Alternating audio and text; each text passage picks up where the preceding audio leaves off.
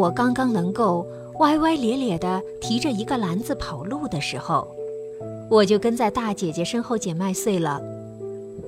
那篮子显得太大，总是磕碰着我的腿和地面，闹得我老是跌跤。我也很少有捡满一个篮子的时候。我看不见田里的麦穗，却总是看见蚂蚱和蝴蝶。而当我追赶它们的时候，捡到的麦穗还会从篮子里重新掉回地里去。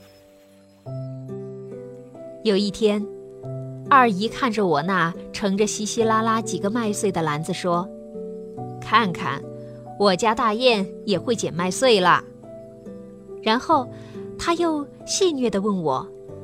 大雁，告诉二姨，你捡麦穗做啥？我大言不惭地说：“我要被嫁妆嘞。”二姨贼眉贼眼的笑了，还向围在我们周围的姑娘婆姨们眨了眨她那双不大的眼睛。你要嫁谁？是啊，我要嫁谁呢？我忽然想起那个卖灶糖的老汉，我说：“我要嫁那个卖灶糖的老汉。”他们全都放声大笑，像一群鸭子一样嘎嘎的叫着。笑啥？我生气了。难道做我的男人，他有什么不体面的地方吗？卖灶糖的老汉有多大年纪了？我不知道。他脸上的皱纹一道挨着一道，顺着眉毛弯向两个太阳穴，又顺着腮帮弯向嘴角。那些皱纹给他的脸上增添了许多慈祥的笑意。当他挑着担子赶路的时候，他那剃得像半个葫芦样的后脑勺上的长长的白发。便随着颤悠悠的扁担一同忽闪着。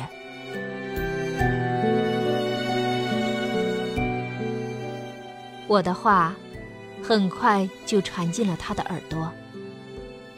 那天，他挑着担子来到我们村，见到我就乐了，说：“娃呀，你要给我做媳妇儿吗？”“对呀。”他张着大嘴笑了，露出了一嘴的黄牙。他那长在半个葫芦样的头上的白发，也随着笑声一起抖动着。你为啥要给我做媳妇儿呢？我要天天吃灶糖。他把旱烟锅子朝鞋底上磕着。娃呀！你太小，你等我长大嘛。他摸着我的头顶说：“不等你长大，我可该进土啦。”听了他的话，我着急了。他要是死了，那可咋办呢？我那淡淡的眉毛在满是金黄色的绒毛的脑门上拧成了疙瘩，我的脸也皱巴的像个核桃。他赶紧拿块灶糖塞进了我的手里，看着那块灶糖，我又咧着嘴笑了。你别死啊，等着我长大。他又乐了，答应着我说。我等你长大。你家住哪儿呢？这担子就是我的家，走到哪儿就歇在哪儿。我犯愁了。等我长大，去哪儿寻你呀？你莫愁，等你长大。我来接你。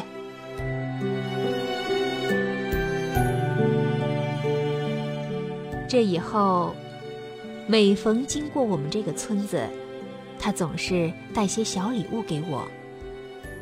一块灶糖，一个甜瓜，一把红枣，还乐呵呵地对我说：“看看我的小媳妇儿来呀！”我呢，也学着大姑娘的样子，我偷偷地瞧见过，要我娘找块碎布，给我剪了个烟荷包，还让我娘在布上绣了花儿。我缝呀绣呀，烟荷包缝好了，我娘笑得个前仰后合，说：“那不是烟荷包，皱皱巴巴，倒像个猪肚子。”我让我娘给我收起来，我说了，等我出嫁的时候，我要送给我男人。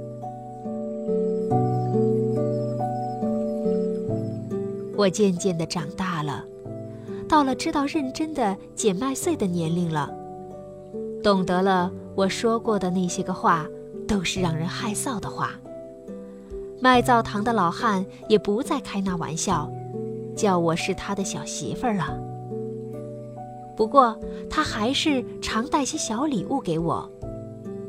我知道，他真疼我呢。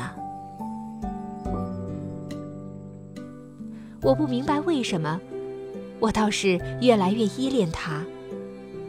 每逢他经过我们村子，我都会送他好远。我站在土坎坎上，看着他的背影渐渐地消失在山坳坳里。年复一年，我看得出来，他的背更弯了，步履也更加蹒跚了。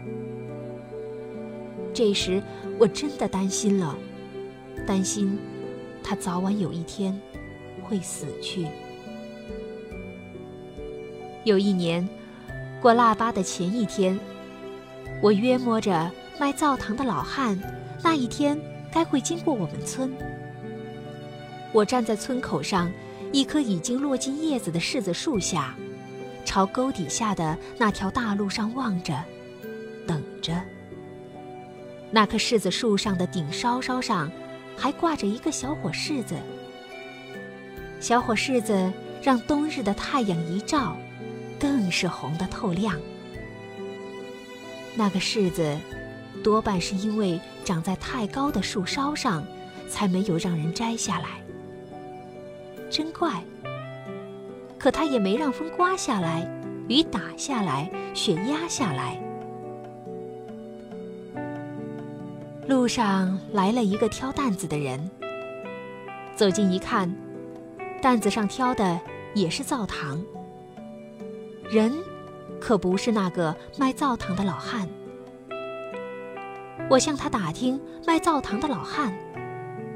他告诉我，卖灶糖的老汉老去了。我仍旧站在那棵柿子树下。